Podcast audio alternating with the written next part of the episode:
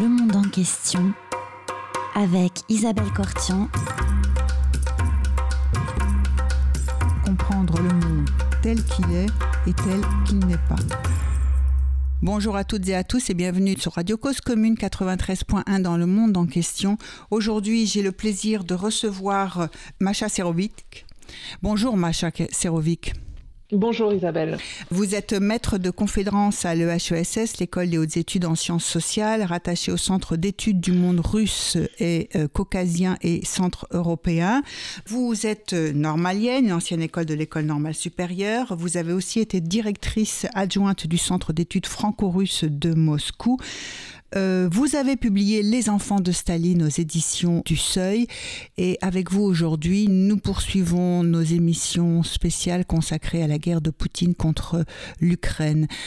Est-ce que, Macha Serovic, vous avez des remarques particulière à faire, préliminaire à cette guerre qui a débuté le 24 février 2022 euh, Je voulais juste peut-être souligner combien nous sommes encore tous euh, sous le choc de cette, de cette guerre, de cette agression russe, de cette invasion russe de l'Ukraine, euh, dont qui avait été évoquée, dont on avait, dont on avait parlé, dont le gouvernement, que le gouvernement russe avait agité comme comme euh, menace euh, et que les services de renseignement américains avaient annoncé, mais que euh, la plupart des, commentateurs sur le terrain ou des observateurs, y compris à Moscou et Kiev, n'arrivaient pas à concevoir, à imaginer tant elle était, tant elle était, tant elle reste folle et criminelle.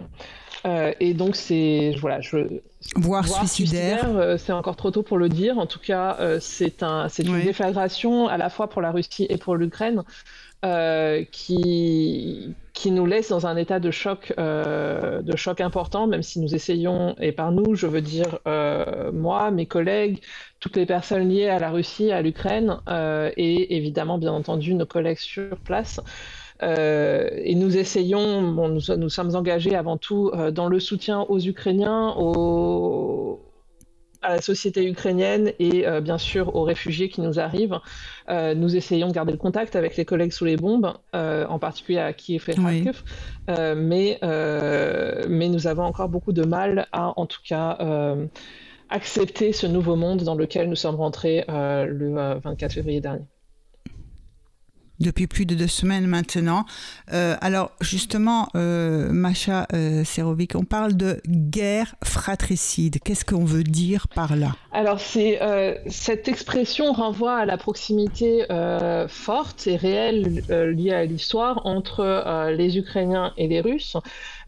qui, ont souvent été, qui ont souvent été présentés, y compris par, disons, la propagande russe, puis soviétique, puis de nouveau russe, comme effectivement des frères, avec euh, tout de même l'idée que euh, les Ukrainiens seraient le petit frère euh, des Russes, une relation inégale toujours, mais qui néanmoins, donc derrière cette propagande et cette instrumentalisation de la fraternité entre les peuples, qui est aujourd'hui au cœur du discours poutinien, hein, de, de, de, la fraternité entre Ukrainiens et Russes, qui pour lui justifie justement la guerre, c'est au nom de cette fraternité, c'est parce qu'ils seraient frères que Poutine les attaque.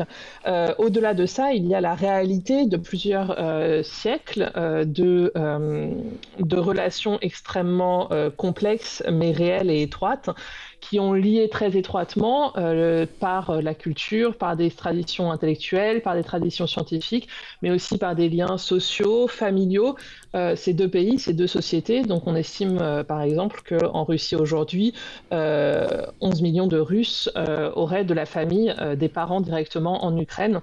Et, et c'est cette réalité-là finalement d'une guerre, voilà, de cette guerre entre peuples frères, que donc encore une fois, qui pour Poutine est justement la justification de cette guerre, mais qu'un certain nombre justement d'opposants à la guerre, y compris par exemple dans l'Église orthodoxe ukrainienne, est présentée comme une guerre fratricide, comme une guerre, euh, comme en fait une guerre euh, entre, euh, comme le, la violence entre Abel et Cain. Donc c'est cette imagerie qui est remobilisée pour parler effectivement de cette, de cette violence faite à un tissu, à un tissu encore une fois qui, qui a très profondément intégré ces deux, ces deux sociétés bien distinctes. Alors, vous avez parlé de 11 millions de Russes qui ont de la famille en Ukraine euh, et il y a aussi une importante euh, communauté ukrainienne en Russie. Tout à fait. Il y a une importante communauté ukrainienne en Russie, une importante communauté russe en Ukraine. Euh, dans des deux côtés et, et cette, réalité rend, enfin, explique en grande partie la difficulté qu'il y a à penser euh, la guerre qui est en cours, euh, qui déchire très souvent euh, des familles, qui déchire des personnes de, part et d'autre du front, avec un certain nombre de témoignages, de témoignages poignants euh, euh, d'Ukrainiens sous les bombes à Kiev et Kharkiv qui se heurtent à l'incompréhension euh, de, leur, de leurs frères, de leurs parents en Russie, qui sont parfois russes ou parfois des Ukrainiens qui ont choisi à un moment ou un autre de s'installer en Russie. C'était cette, cette, mobilité entre les deux espaces est ancienne et n'a pas été interrompue avant 2014, voire même s'est prolongée après l'agression russe dans le Donbass et en Crimée en 2014. Alors, euh, vous avez parlé des, relations, euh, des liens qui existent entre les Russes et les Ukrainiens, des relations de nature culturelle, sociale, politique, c'est des relations complexes aussi. Est-ce que on peut essayer de retracer un petit peu ces relations? Depuis quand l'Ukraine et la Russie sont liées? Depuis quand elle est-elle devenue un pays qui fait partie de l'Empire russe? Alors cette histoire est ancienne et, euh, d'autant plus complexe qu'elle est, euh, qu'elle est en permanence instrumentalisée à des fins politiques par différents acteurs et ce depuis euh, le 19e siècle. Ce n'est pas quelque chose de nouveau, même si Poutine s'en est fait une spécialité. Donc, pour, pour rappel, Poutine s'est fait, s'est proclamé historien de la Russie et de l'Ukraine, donc dans un texte en particulier important de l'an dernier qu'il a, qu'il a publié, enfin en tout cas qu'il a signé l'an dernier intitulé euh, De l'unité historique euh, des Russes et des Ukrainiens et donc qui remobilise ce euh, discours, discours officiel. Alors pour revenir sur quelques-uns de ces, quelques-unes de ces étapes clés, le mythe fondateur est celui de la Rousse kievienne. Donc cette principauté, principauté de Kiev au 9e, 10e siècle, enfin surtout enfin, au Xe siècle au nord de Byzance, qui est une des principautés, euh, disons, de ce monde slave, donc russe, euh, de ce monde slave qui s'étend depuis euh, la mer Noire jusque, jusque, jusque, à la mer Baltique et jusqu'à Novgorod. Donc un ensemble de principautés qui seraient liées, qui auraient été, qui sont liées par des relations dynastiques et économiques ainsi que religieuses, puisqu'ils sont, puisqu'ils deviennent chrétiens orthodoxes sous l'influence de Byzance. Donc là, on est quand même sur des, donc un ensemble, euh, disons, politique complexe, prémoderne, euh, qui explose euh, au XIIe, XIIIe siècle avec l'invasion mongole qui sépare complètement cette construction qui, de toute manière, n'était pas unifiée. Il n'empêche que de cela reste le mythe, le mythe de cette, encore une fois, de ce berceau de la civilisation, de ce berceau de la civilisation russe, même si aujourd'hui les Russes, notamment, oublient que les berceaux ont tendance à accueillir plusieurs enfants et non pas un seul. Donc ça, c'est le mythe, euh, des origines. À, la suite de cela, cette région qui est aujourd'hui, euh, disons, le territoire de l'Ukraine actuelle, euh, se transforme, et pour longtemps, en un territoire, disons, de marge impériale, de marche impériale, entre plusieurs grandes constructions étatiques, l'Empire ottoman qui émerge avec les siècles, donc l'Empire ottoman au sud, les États lituaniens et polonais au nord, qui, qui donc incorporent l'essentiel euh, de l'Ukraine actuelle, notamment Kiev, qui est euh, donc euh, intégré à ce, ce, qui va devenir le Grand-Duché de Pologne et Lituanie. Et tandis que après le recul des Mongols s'organise au nord-est donc la principauté de Kiev et donc qui devient peu à peu un, empire, un empire russe. C'est au XVIIe siècle que une partie de l'Ukraine actuelle, en particulier justement son centre de Kiev, rejoint l'empire russe à la suite d'une grande révolte euh, de Cosaques, donc euh, de ces euh, guerriers, guerriers de ces marches et de ces steppes ukrainiennes, grande révolte contre les Polonais. Et donc, lors de cette grande révolte, leur chef, Bogdan Khmelnytsky, s'allie aux Russes et par le traité de Pereyaslav de 1654. C'est pour les Russes l'acte de naissance de cette réunion, de ce rassemblement des terres russes et donc de cette union entre l'Ukraine et la Russie, confirmé lors du traité d'Androsovo en 1667 entre la Pologne et entre, entre le Grand-Duché et la Russie. À partir de là, donc, une partie, cette partie, disons, euh, centrale euh, euh, de, de, de, l'Ukraine, donc, devient russe et le reste jusqu'à la fin de l'Empire russe.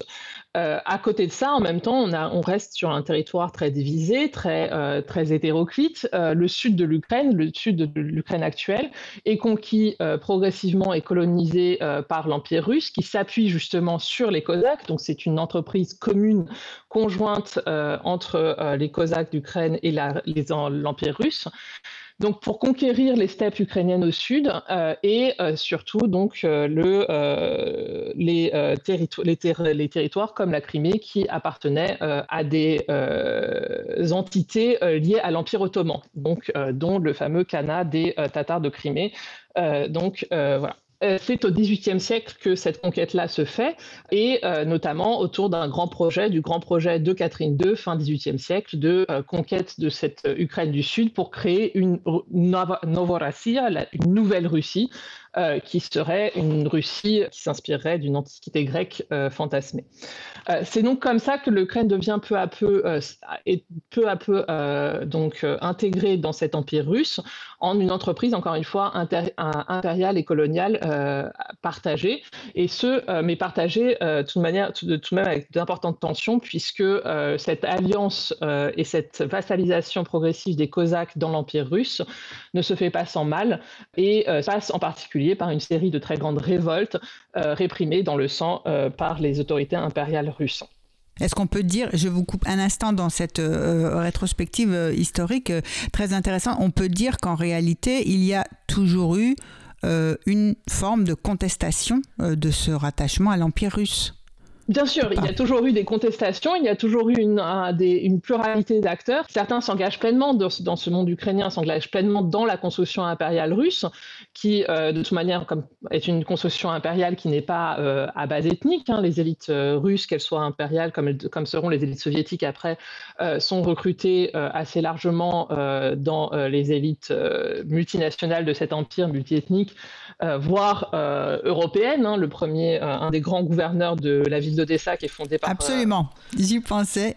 Il est français. Il est français. Il est français. Voilà, Odessa. Donc euh, typiquement de ce, Odessa est typique de ce projet de nouvelle Russie euh, de, Catherine, II, puisque euh, c'est un grand port qui est fondé à la fin du XVIIIe siècle par Catherine II justement sur les terres nouvellement conquises à l'Empire ottoman et qui est dont l'architecte principal est flamand, dont dont le qui a été conquise par un général russe d'origine euh, d'origine espagnole, euh, d'où la principale rue d'Odessa, euh, Deribaskaya, c'est Deribas, et Deribas, c'est le général Deribas qui est donc d'origine espagnole et au service des Russes, et est gouverné par d'abord par, par son premier gouverneur mythique, le duc de, de Richelieu, qui a fui la Révolution française, et au début du XIXe siècle, donc met en place cette ville, cette ville splendide, cette ville aux infrastructures très modernes évidemment, et qui devient un des très grands ports de la mer Noire et au Xe siècle déjà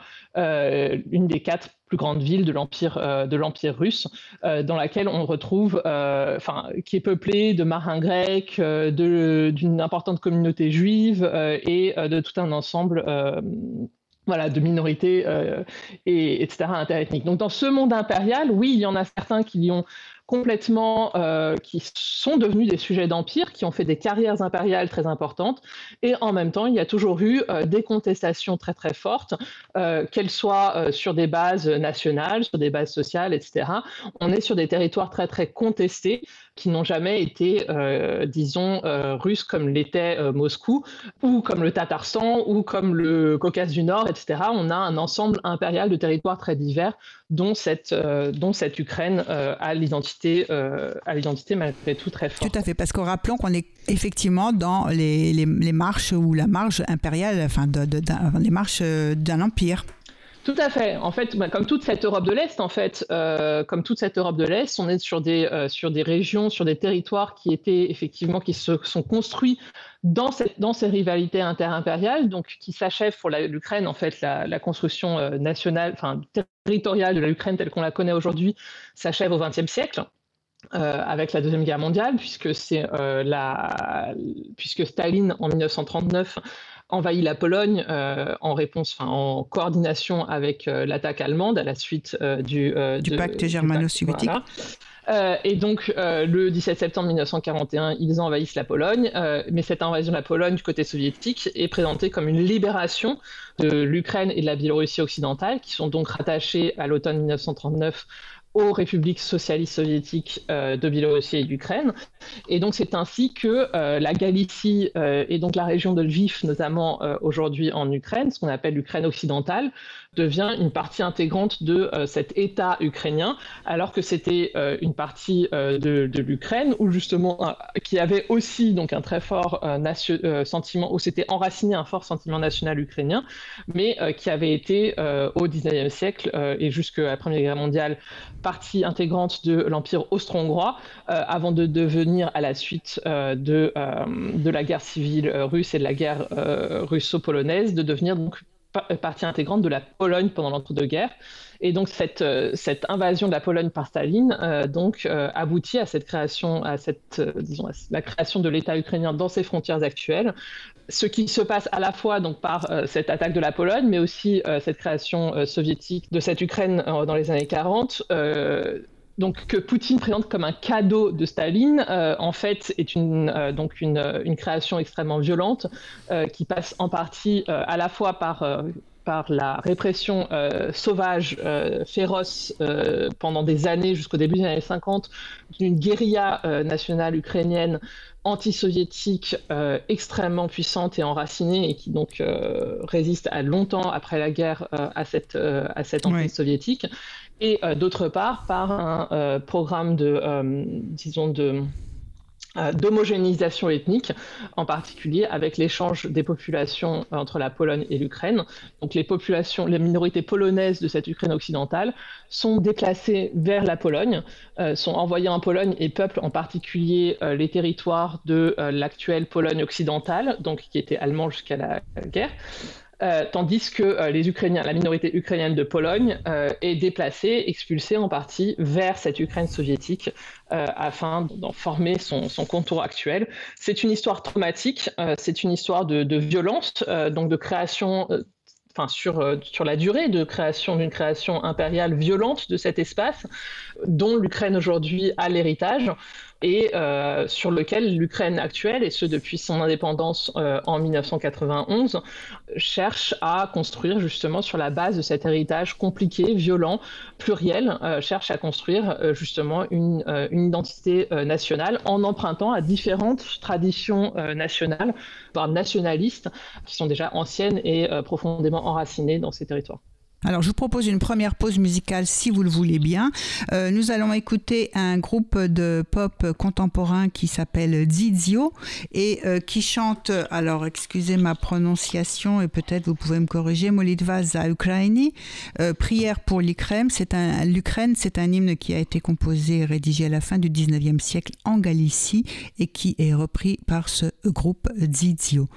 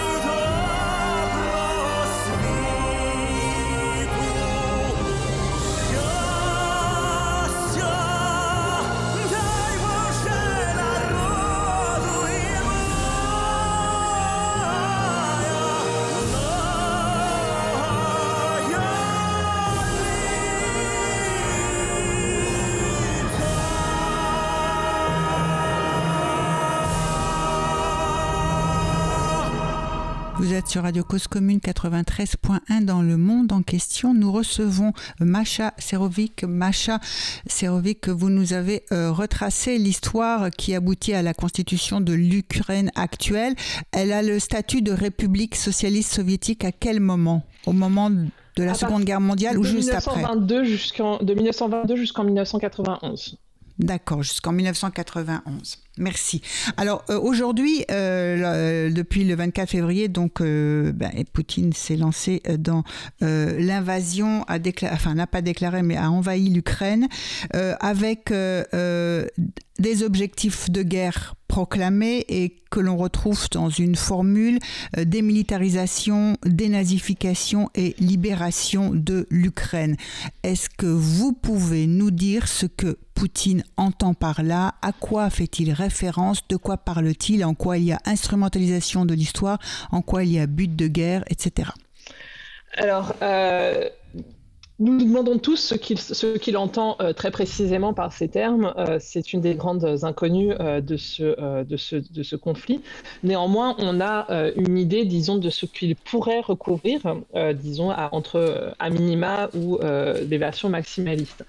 Euh, on en a une idée en partie parce que euh, ces termes sont ceux qui euh, désignent le programme soviétique ou interallié d'ailleurs pour l'Allemagne en 1945.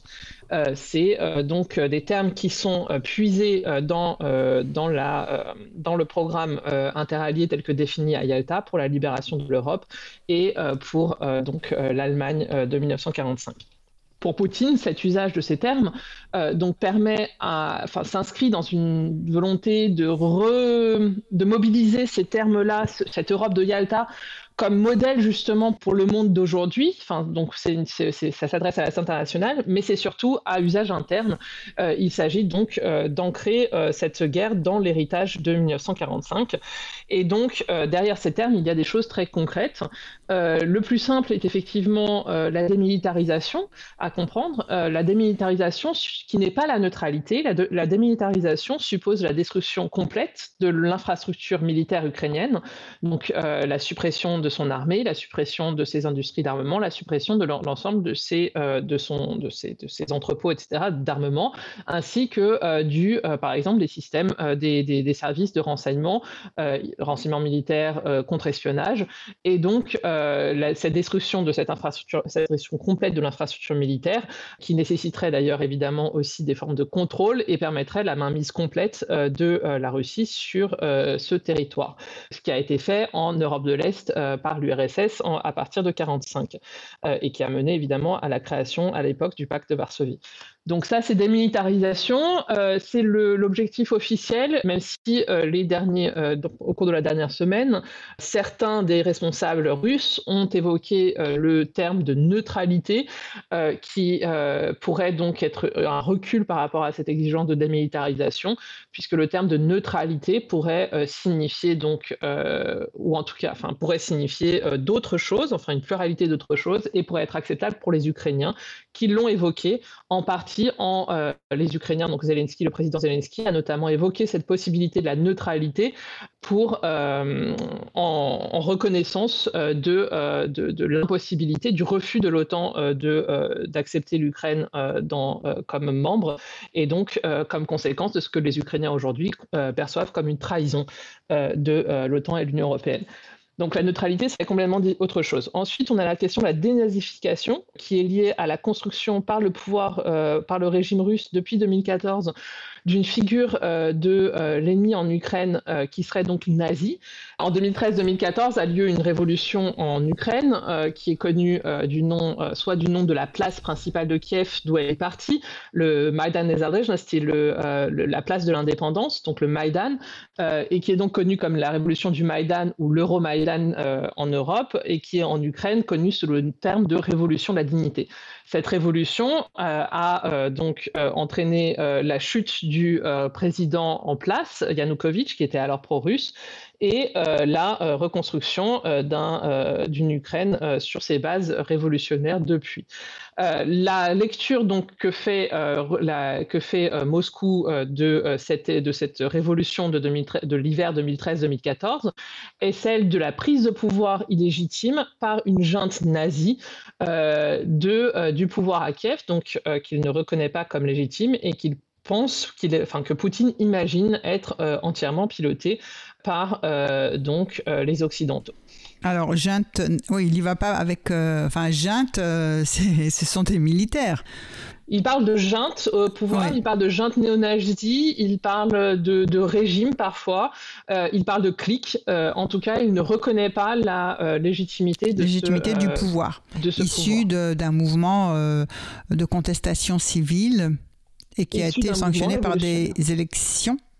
Alors, si vous voulez revenir, alors on va revenir plus tard après à l'identification, mais peut-être faire quand même une parenthèse effectivement sur cette révolution très importante, cette révolution de la dignité. Donc, elle est lancée en, euh, à l'hiver, euh, fin 2013.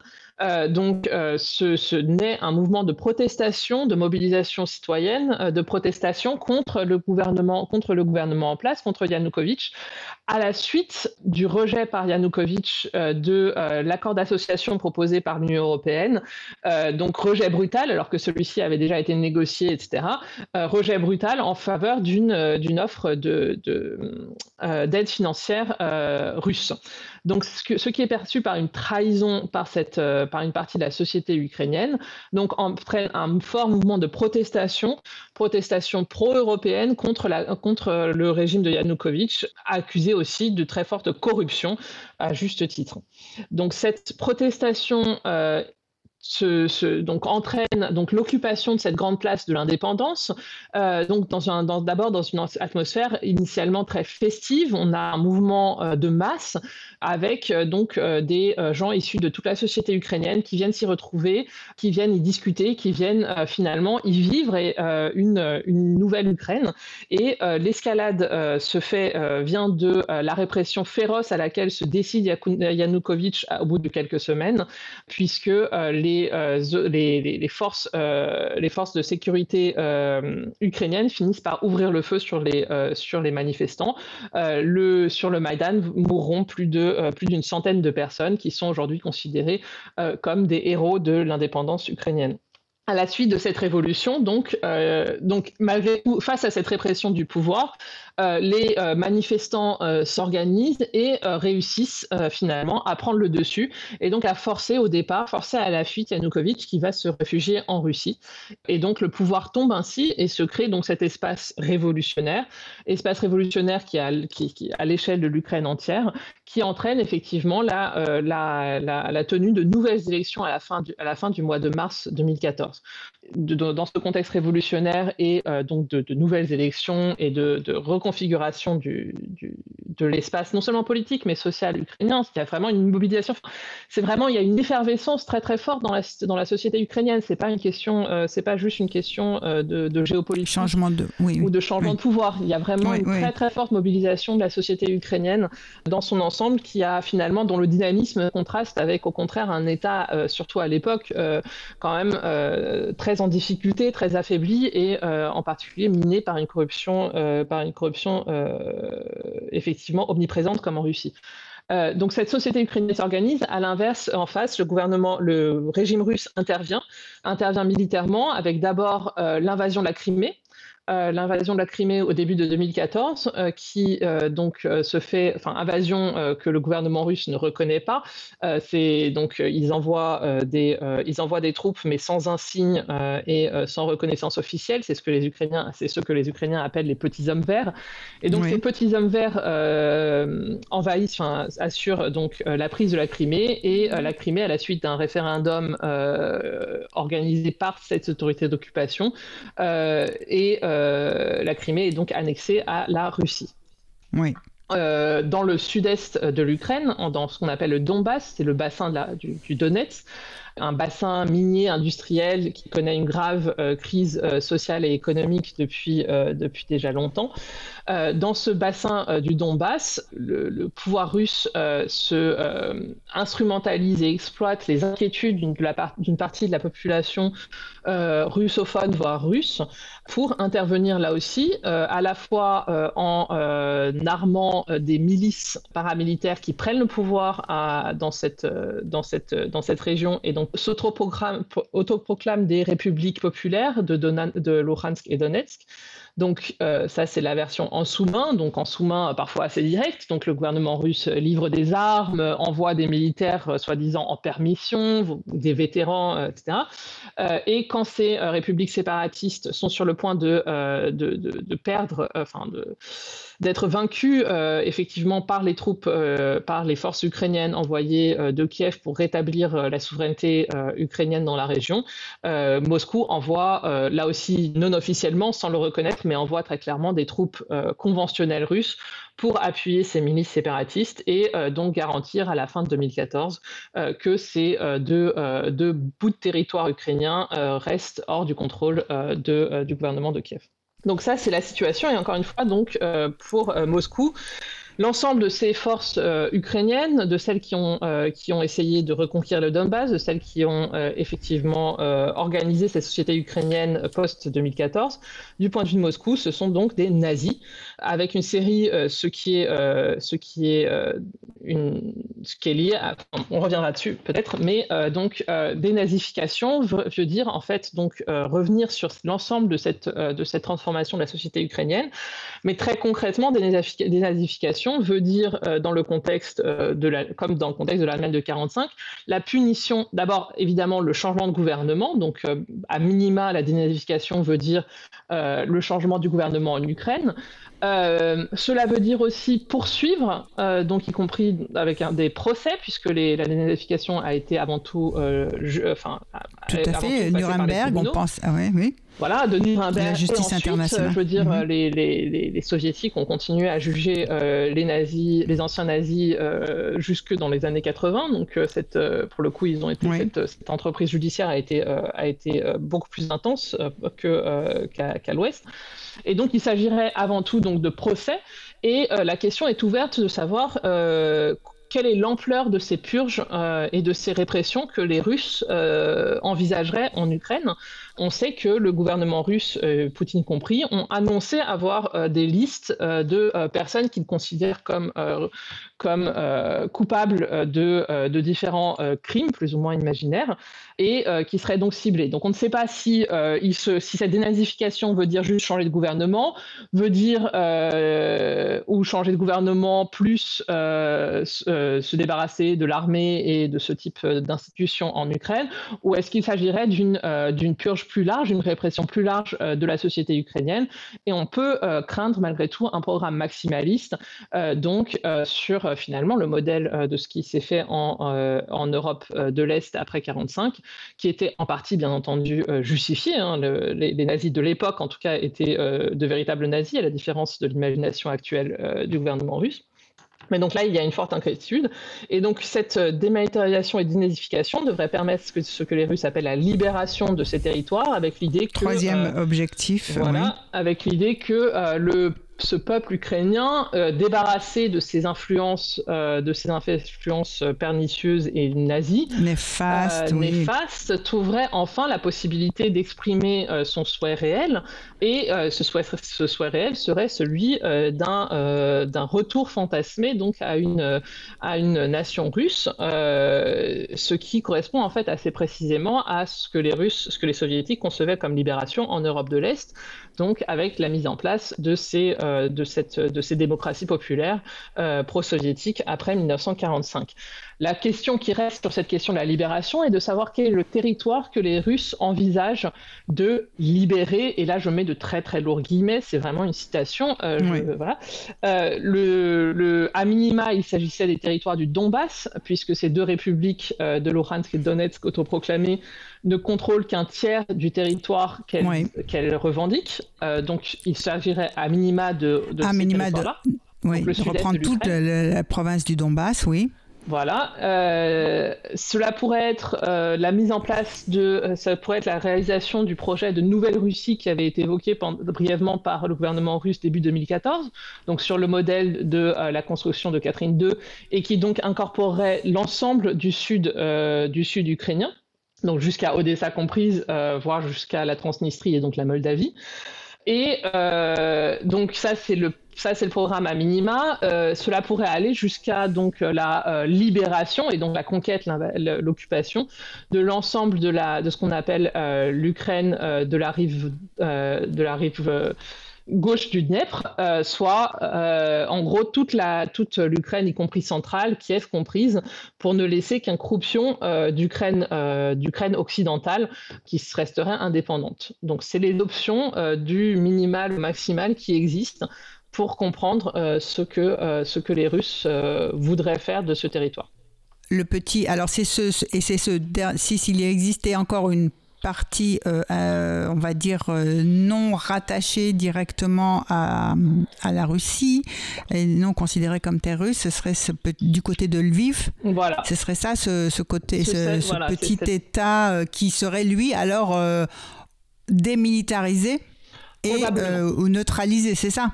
Probablement dans la mesure où, et c'est probable aussi parce que à ce jour, en tout cas, les Russes n'ont pas du tout essayé de s'attaquer à ces régions. Euh, il est probable aussi que le fait que, euh, donc, euh, que ces régions donc, ne sont pas historiquement russes, de toute manière, n'ont jamais, n'ont vraiment pas été.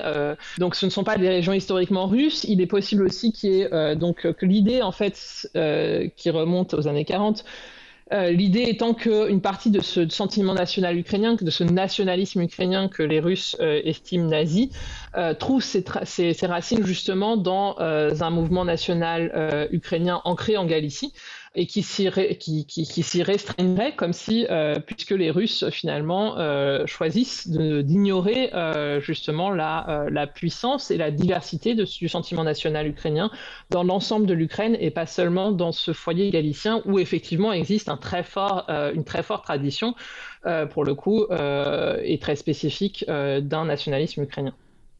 Oui. Alors, je vous propose, si vous le voulez bien, une seconde pause musicale. On a parlé euh, de Odessa, euh, euh, qui pourrait figurer parmi, qui pourrait être bombardé, qui pourrait figurer parmi les territoires que Poutine vise actuellement. Poutine viserait la conquête actuellement. Donc, nous allons écouter Olga Amielesiuk. Je prononce bien? Non, Mieleshuk. Mieleshuk, voilà, voilà. Olga Mieleshuk, euh, une chanteuse israélo-polonaise qui est originaire de Varsovie, qui va chanter une chanson yiddish qui parle de Odessa, en particulier Goodbye Odessa. C'est une chanson évidemment qui est euh, très euh, célèbre et qui est populaire jusqu'à aujourd'hui.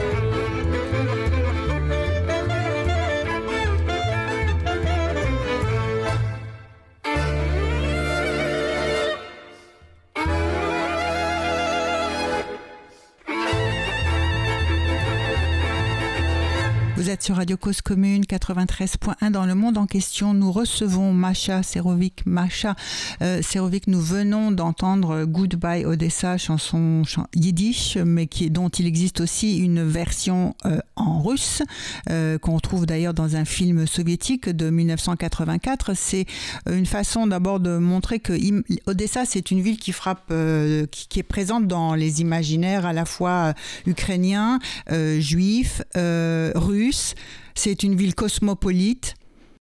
Tout à fait, c'est une ville mythique euh, pour, euh, pour beaucoup de gens. C'est euh, une ville, c'est un de ces grands ports, si vous voulez. Pour, pour les Français, ce serait Marseille. Sinon, on pourrait comparer plutôt à, à Salonique. Oui. Euh, donc euh, c'est un grand port, euh, c'est une ville, euh, c'est une ville extraordinaire, c'est une ville qui est aussi donc très importante dans cette culture, dans la culture, dans cette culture juive. C'est une ville qui est aussi évidemment très associée à la révolution de 1905. c'est c'est donc là que, que, que se tient bien entendu la, la, grande la grande révolte autour du donc du cuirassé Potemkin qui a été donc immortalisé par Eisenstein ensuite euh, Avec les 192 marches de cet escalier. Tout à fait, au, sommet, duquel, euh, se trouve la statue du duc de, Richelieu. Donc. Euh, et donc en bas le cuirassé Potemkin jusqu'à aujourd'hui. donc c'est une ville voilà donc aussi ancrée dans cet imaginaire révolutionnaire Odessa la Rouge euh, c'est une ville aussi, c'est une ville qui est associée à la fête, qui est associée euh, justement à ce mélange de cultures. C'est euh, une ville aussi, c'est une ville qui est aussi associée, disons, au monde louche du, du voilà, un peu du banditisme, de, euh, de la, disons, de la. Tout à fait, milieu interlope, euh, oui, bah, dans les ports aussi, voilà, quelques. Oui. Euh, donc c'est une ville, et c'est une ville aussi, c'est aussi une ville qui a beaucoup souffert pendant la Deuxième Guerre mondiale, qui, était, qui a donc, qui était placée sous occupation roumaine, et, et donc qui est aussi une de ces grandes villes de l'épopée militaire, militaire soviétique. c'est une ville, encore une fois, donc euh, l'épaisseur, si vous voulez, des, euh, associations même émotionnelles qu'on a avec Odessa euh, est quand même très très riche. Et c'est ce qui rend aussi, encore une fois, pour revenir à ce que je disais en début, là en ce moment la marine russe, la flotte russe de mer Noire est, donc devant Odessa. les troupes, l'infanterie avance depuis, depuis l'Est, depuis la Crimée. Et donc depuis une semaine se courent les rumeurs d'un bombardement, enfin les bombardements ont commencé d'Odessa. Euh, la ville est fortifiée, ses, bâtiments, euh, et, donc court la rumeur euh, d'un débarquement russe imminent. Mais il reste, je pense, pour beaucoup, pour beaucoup d'entre nous, même non ukrainiens, tout simplement impensable d'imaginer que vraiment les Russes soient prêts à à détruire ou même à, enfin, voilà, à, bombarder et détruire ce qu'ils font déjà une ville comme Odessa. Oui, parce que oh, eh, tout à fait, euh, il y a, cette présence de cette ville dans, un imaginaire, alors là, culturel, collectif et partagé. Oui, il y a des films, des romans, des chansons, enfin, Odessa, c'est euh, un monde. Oui, c'est tout un, c'est, tout, tout un monde. Et il y a eu la peste aussi à Odessa, et c'est là qu'on a inventé pour la première fois, euh, d'ailleurs, euh, la quarantaine. Tout à fait. Tout à fait au tout début de la, euh, de la, quand on, au tout, enfin, au tout début de la fondation, effectivement, par Duc, et la mise en place, la construction de cette ville. Vous avez parlé, euh, Masha euh, Serovic, de euh, la volonté de changer euh, de régime de la place, de la part de Vladimir Poutine. C'est un peu curieux parce que si on faisait une, petite réflexion, c'est donc la Russie qui critiquait les États-Unis pour vouloir changer de régime, soit au moment des révolutions arabes, soit en Libye ou en Irak. finalement, c'est ce qu'il voudrait faire aujourd'hui aussi. Tout à fait, mais il faut bien comprendre que les Russes, euh, même s'ils utilisent beaucoup à l'international ce langage justement euh, du droit international, euh, en, enfin voilà, un peu d'universel, ne l'appliquent pas du tout pour eux-mêmes. C'est-à-dire que c'est une arme dans, euh, euh, dans les relations euh, diplomatiques, dans les relations internationales, une arme contre les États-Unis, mais, mais leur objectif, quand ils manient cet argumentaire, n'est pas de le reprocher aux États-Unis, mais au contraire de le revendiquer pour eux-mêmes. Et, si le Kremlin a une peur paranoïaque des révolutions dites de couleur, euh, donc euh, à, l'instar de la révolution dite orange à, Kiev en 2004, les, donc, et des révolutions, des printemps arabes, etc. Donc une peur paranoïaque de ce type de mouvement révolutionnaire. il n'a absolument aucun scrupule, évidemment, à installer ou maintenir des régimes autoritaires à sa solde euh, dans, ce que le, dans ce que Moscou considère comme être euh, son espace d'influence, sa zone d'influence, euh, et qui comprend à minima les, anciennes, les anciens territoires de l'URSS. Alors, pourquoi, à votre avis, euh, il y a l'instrumentalisation de l'histoire par euh, Poutine, euh, dont vous avez parlé, mais pourquoi y a-t-il cette fixation de la part de, Poutine sur cette seconde guerre mondiale, et en particulier sur une période tout à fait particulière et très, très circonscrite du nationalisme ukrainien? Il y a deux choses un peu différentes. D'une part, il y a l'usage, effectivement, la, mobilisation de cette, euh, de cette mémoire de la Deuxième Guerre mondiale, de la Grande Guerre patriotique, comme on appelle la guerre germano-soviétique. dans cet espace euh, post-soviétique parce que alors rappelons quand même ce que c'est que cette mémoire euh, de, cette grande guerre d'abord elle a coûté jusqu'à 25 à 30 millions de, de, morts en Union soviétique tout à fait et 7 millions dont 7 millions en Ukraine c'est difficile à vraiment estimer. Donc, effectivement, en Ukraine, ce serait 7 à 10 millions peut-être. Mais bon, c'est très difficile à estimer euh, tout cela. Mais en tout cas, euh, l'Ukraine, euh, comme la Biélorussie, ont payé un très lourd tribut à une occupation allemande extrêmement brutale dans ces, dans ces territoires. et donc, donc, qui ont été touchés à ce moment-là. donc, ces territoires occupés par les nazis ont été, ont été touchés par des violences de masse plurielles. Donc, c'est le territoire, évidemment, de l'Holocauste l'Holocauste, de la Shoah par balle, donc euh, avec, euh, avec le, génocide de euh, cette communauté juive, de ces communautés juives très importantes dans ces régions. les seuls qui ont survécu sont ceux qui n'étaient pas en Ukraine à ce moment-là.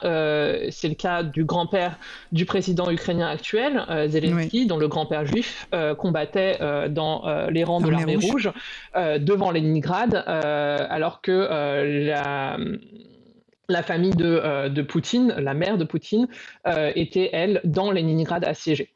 Euh, donc euh, le reste de la, de la famille euh, de, du président Zelensky, qui était restée en Ukraine, est morte dans, dans le génocide, dans l'Holocauste. Donc il y avait, il y a cette, il y a cette Shoah par balle d'une part, mais il y a aussi la mort de masse des prisonniers de guerre soviétiques qui a profondément marqué les populations. Donc plus de 2 millions et demi qui vont mourir souvent dans des camps à ciel ouvert justement dans ces, dans ces régions-là même.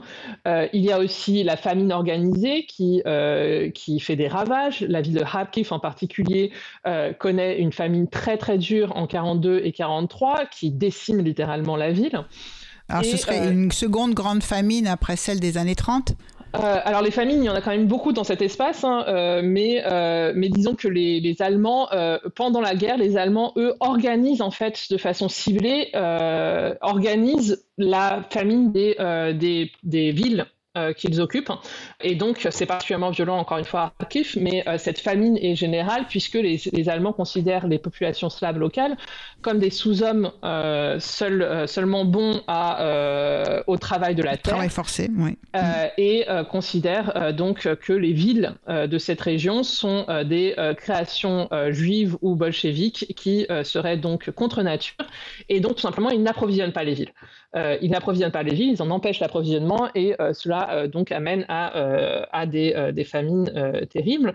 Donc encore une fois, il y a aussi évidemment la déportation de millions de citoyens soviétiques, notamment d'Ukraine, qui a été une des grosses pourvoyeuses.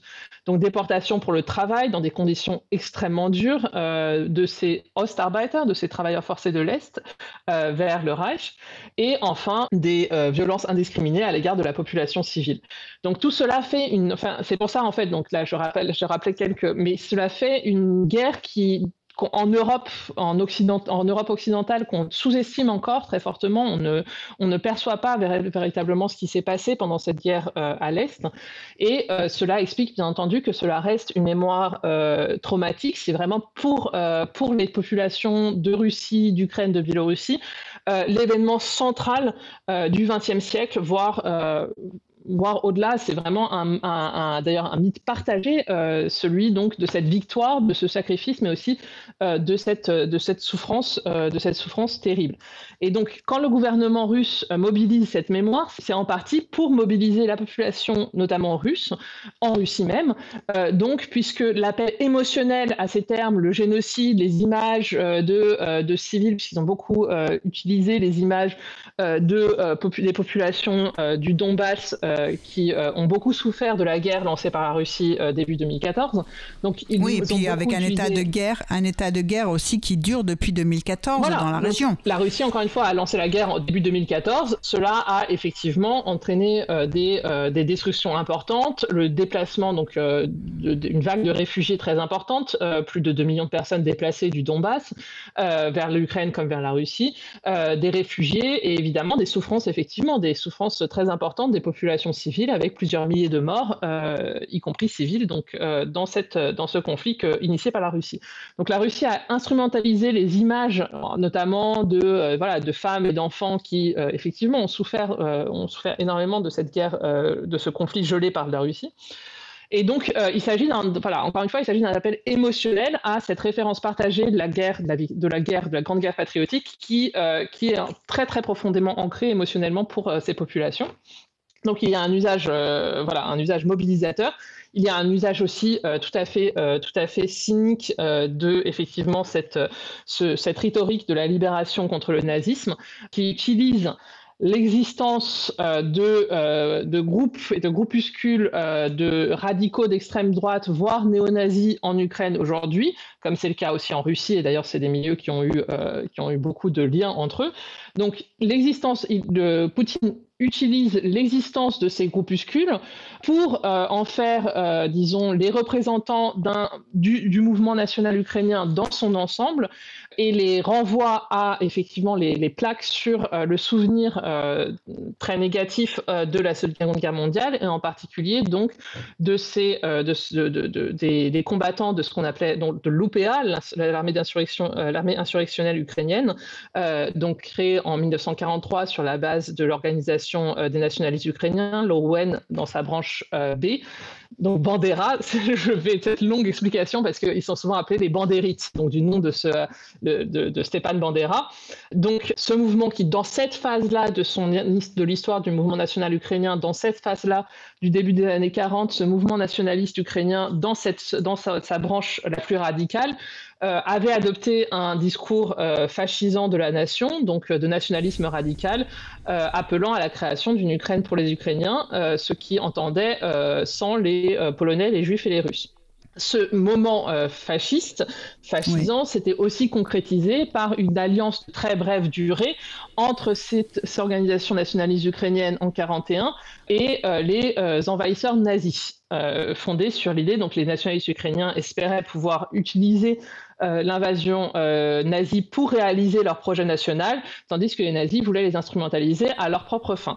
Euh, cette, cette, instrumentalisation, cette tentative d'instrumentalisation réciproque échoue très rapidement puisque dès la fin de l'année 1941, les nazis interdisent ces organisations nationalistes, ils n'ont absolument aucune, aucune, aucun projet de réaliser un État national ukrainien.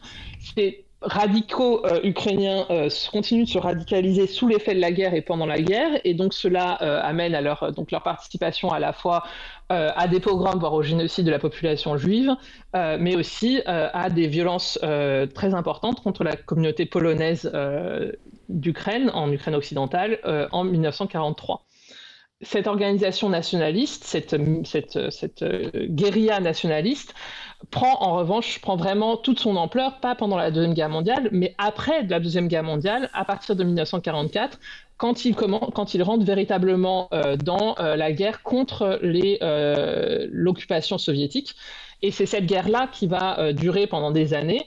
et c'est cette guerre-là, donc de résistance contre l'URSS, que les Ukrainiens continuent de commémorer jusqu'à aujourd'hui euh, et continuent effectivement de voir comme un épisode important euh, de leur histoire nationale.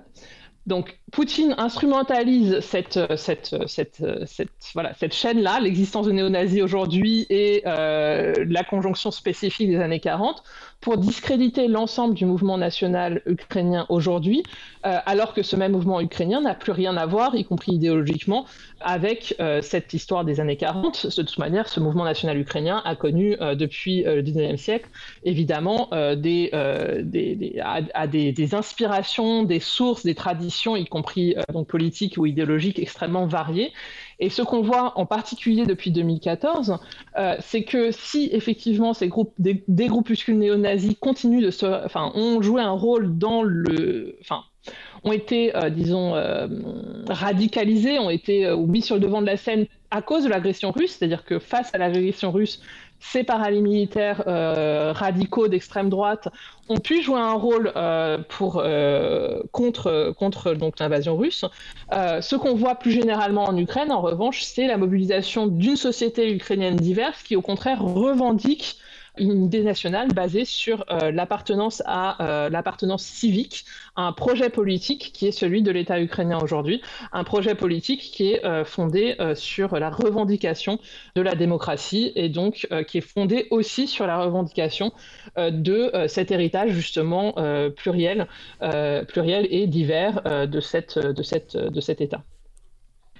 Est-ce qu'il y a eu euh, du côté de la société civile, du côté des chercheurs, dans, la, dans l'émergence de ce nationalisme civique dont vous parlez aujourd'hui et qui n'a rien à voir avec euh, effectivement ce, l'UPA, et une condamnation de, de ces tendances ultra-nationalistes, violentes, fascisantes et fascistes? Euh, bien sûr, alors ce qu'il faut vraiment voir, c'est que, euh, à la différence de la Russie, où le gouvernement russe a, vraiment euh, muselé l'ensemble de la société civile, a fermé tous les médias indépendants, etc., etc., en Ukraine, on a vraiment une effervescence civique depuis 2014 et on a une très très grande diversité, une très grande vitalité de ces, euh, de ces débats. Euh, donc on a vraiment, enfin, on peut pas, de toute manière, on peut jamais, enfin, il est impossible de, réduire l'Ukraine et la société ukrainienne aujourd'hui et depuis 2014 à euh, une seule position ou à une seule, voilà, une seule caricature. Et je rappellerai que ces mouvements d'extrême droite radicale, par exemple, font des, font des scores absolument risibles aux élections ukrainiennes. Euh, ils n'ont jamais dépassé les 5%. Aux élections présidentielles, leurs candidats ont fait environ 1% des voix, ce qui est euh, nettement moins que euh, dans la plupart des pays européens. donc, il y a effectivement une critique, il y a des débats très très importants, même si en même temps, la, situation de guerre dans laquelle se trouve l'Ukraine depuis 2014, donc la, réalité de cette, de cette agression russe depuis 2014, a aussi nourri euh, un euh, patriotisme euh, souvent très militant qui considère que, où il y a effectivement une admiration certaine pour euh, les euh, faits d'armes euh, en défense de l'Ukraine d'un certain nombre de personnages qui sont peut-être pas, enfin qui sont clairement euh, voilà, compliqué, euh, compliqué politiquement. Il y avait jusque euh, en 2020, jusqu'à, enfin, jusqu'en 2022, jusqu'à l'invasion actuelle de l'Ukraine, il y avait, voilà, il y avait un débat très important, des, des réponses civiques, des réponses de l'État à ce qui est effectivement, ce qui était un problème circonscrit mais réel de cette montée d'un patriotisme militant en réponse à l'agression russe, et donc à comment est-ce qu'on allait le transformer, comment est-ce qu'on allait l'intégrer dans une société civique Comment est-ce qu'on allait faire en sorte que la guerre de la Russie contre l'Ukraine euh, certes, euh, mobilisait la population, mais que cette mobilisation, euh, qui était encore une fois, qui avait énormément de, voilà, qui, structurait la société, où on voyait s'engager beaucoup de femmes, beaucoup d'associations euh, civiles, d'organisations euh, nées de la, enfin, issues de la société civile, comment euh, faire en sorte que cette mobilisation ne conduise pas à, une militarisation, une radicalisation de la société ukrainienne? Ce encore une fois, on ne le voyait pas jusqu'à ce que la Russie envahisse l'Ukraine. Après, les effets de la guerre, euh, enfin, les gens effectivement se euh, radicalisent dans la guerre et notamment, euh, il est évident, bien puisque qu'un certain nombre d'Ukrainiens qui, se sentaient profondément ukrainiens mais avaient des sympathies. pour la Russie, pour, le, pour, pour, une forme de monde russe, que ces sympathies ont fondu comme neige au soleil depuis 2014 et sont désormais pratiquement inexistantes, y compris dans les, dans les régions plus russophones d'Ukraine aujourd'hui. Alors, je vous propose qu'on écoute euh, une, euh, une, chanson justement euh, qui date de l'époque soviétique et de la Seconde Guerre mondiale sur euh, chanson sur le Dniepr, sur dont vous pouvez peut-être dire quelques mots. Ah, cette chanson donc date de, euh, de 1941. Il s'agit euh, d'une de ces chansons classiques de la Deuxième Guerre mondiale, de cette grande guerre patriotique euh, en Ukraine. Donc écrite en 1941, composée en 1941 et qui effectivement donne une idée, donne, donne à sentir finalement cet héritage émotionnel partagé, cet héritage sanctifié de la grande guerre patriotique qui encore une fois a été mobilisé aussi par les Ukrainiens en fait. Donc c'est quelque chose, quelque chose de partagé. Tout à fait. C'est pour ça que pour ça que je pense que c'est très important aussi de, le voir aussi avec cette chanson pour bien comprendre euh, effectivement les, émotions euh, partagées. Euh, alors on écoute tout de suite cette chanson du Nièvre.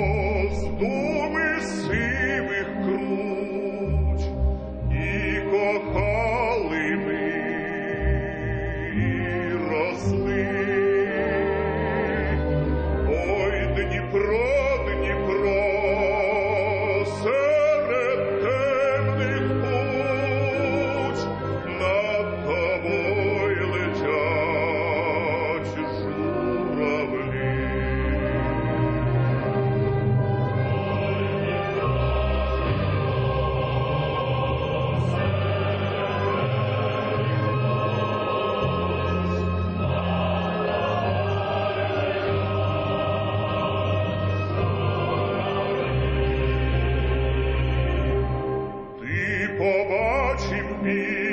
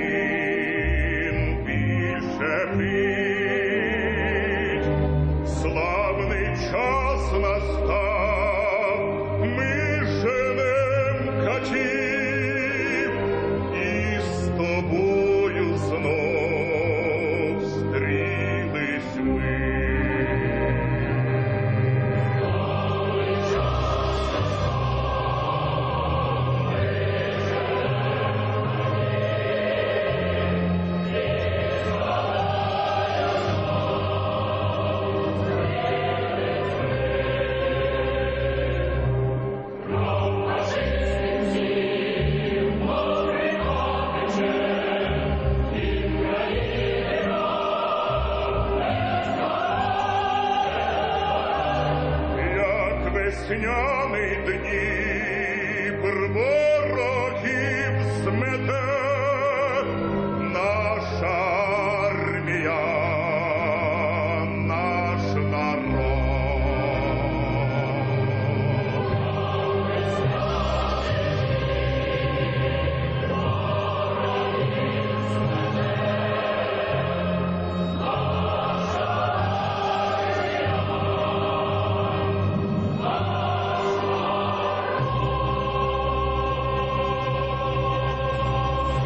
Vous êtes sur Radio Cause Commune 93.1 dans le monde en question. Nous recevons Masha Serovic. Masha Serovic, vous êtes maître de conférence à l'EHESS pardon, et rattaché au Centre d'études du monde russe, euh, caucasien et centre européen.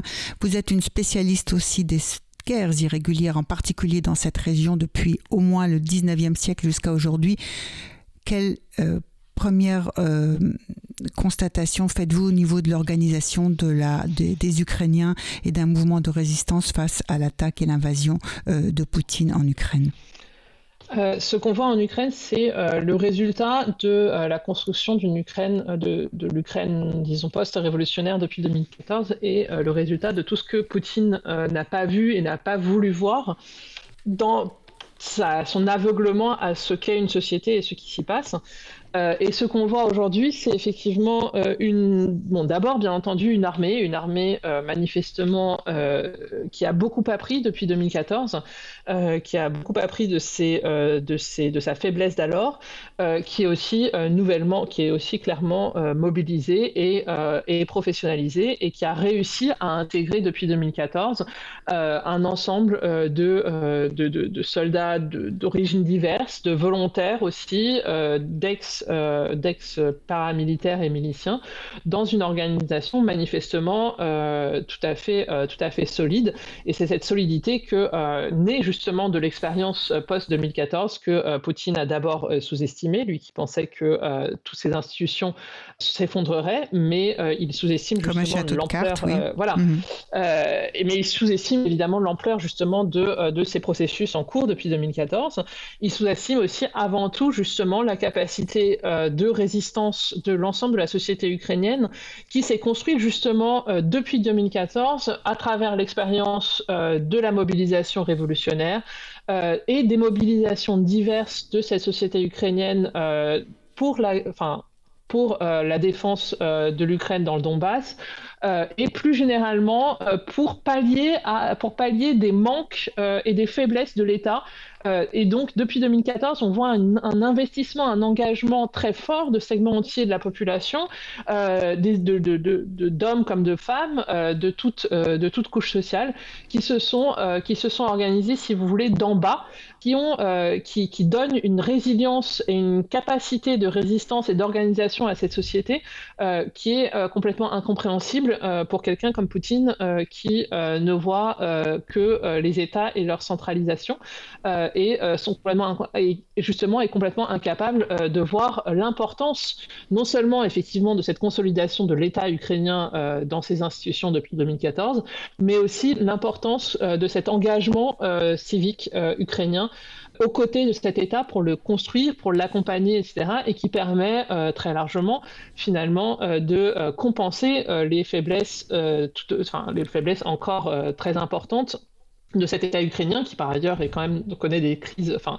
et aussi du fait de la guerre en partie de, la, de, la, guerre depuis 2014 connaît des, des, des, problèmes sociaux économiques importants, mais encore une fois la société ukrainienne euh, euh, s'est mobilisée euh, dans une, enfin voilà, s'est mobilisée dans des organisations très importantes, dans des associations, dans une floraison de, mouvements, de parfois d'associations très très locales, reposant sur des solidarités aussi très locales, pour donner vie, pour finalement faire corps et donner donner vie à cet État à laquelle cette population est désormais très attachée. Alors on a le, cas du président ukrainien qui force l'admiration de l'opinion publique internationale. Euh, cet euh, ancien acteur, euh, on leur a suffisamment répété, qui était russophone d'ailleurs au départ et qui est devenu président de la République et aujourd'hui évidemment préside aux destinées du pays dans, cette situation particulièrement grave. que Diane, c'est peut-être quelque chose à dire sur le président Zelensky. Est-ce que aussi on sait ce que sont euh, les principaux autres acteurs de ce que font aujourd'hui les principaux autres acteurs de la vie euh, politique euh, ukrainienne depuis l'indépendance retrouvée en 1991 Voilà.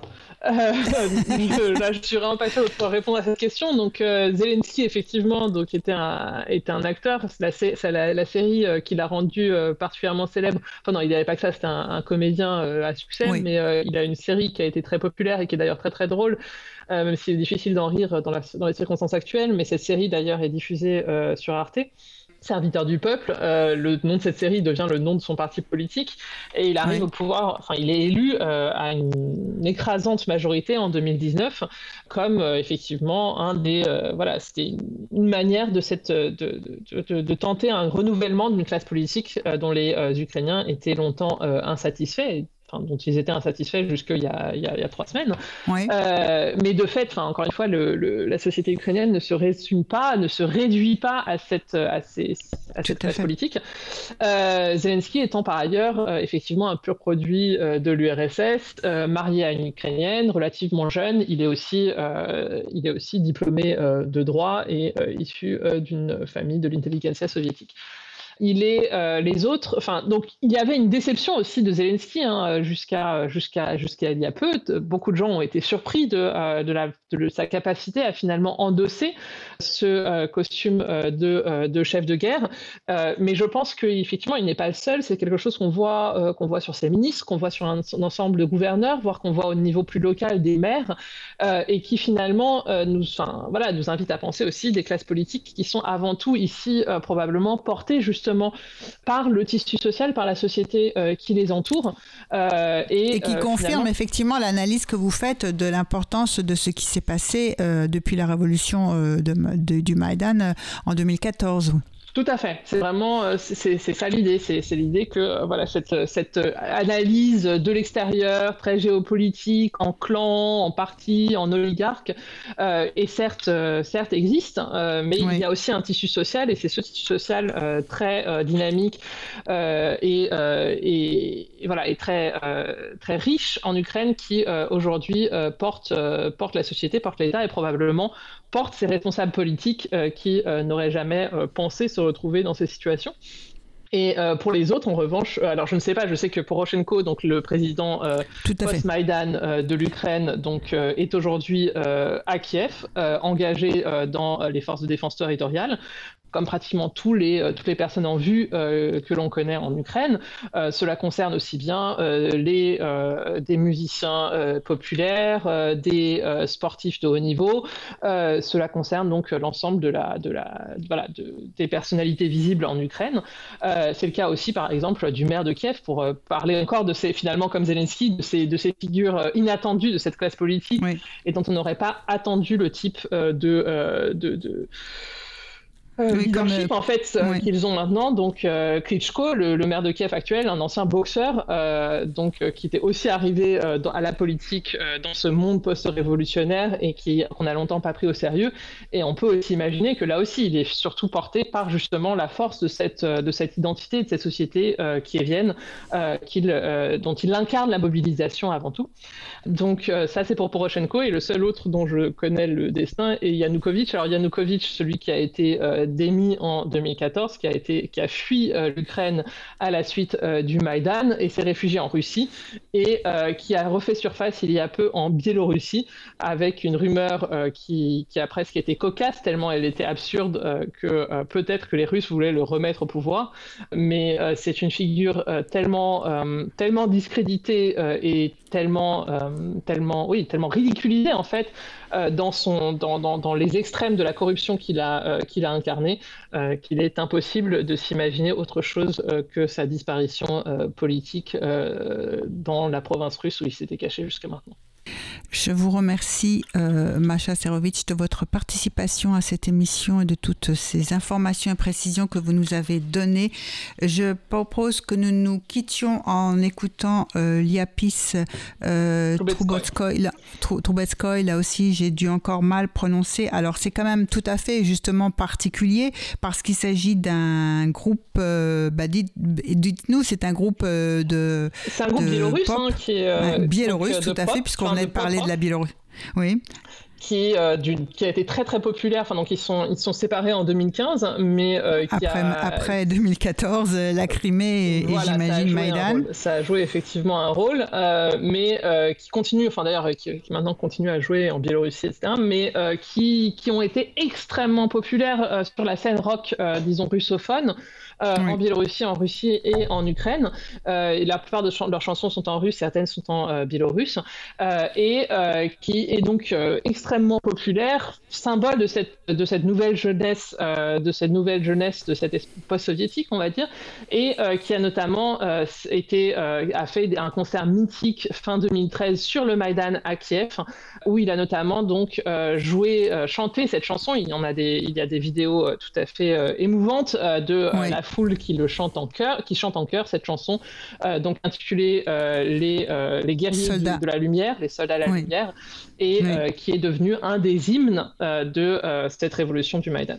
Alors nous nous quittons avec cette hymne de la révolution de Maïdan, Soldats de la Lumière. À très bientôt pour une prochaine émission. Merci Macha Serovitz, merci en régie à Baptiste. Merci à vous, au revoir.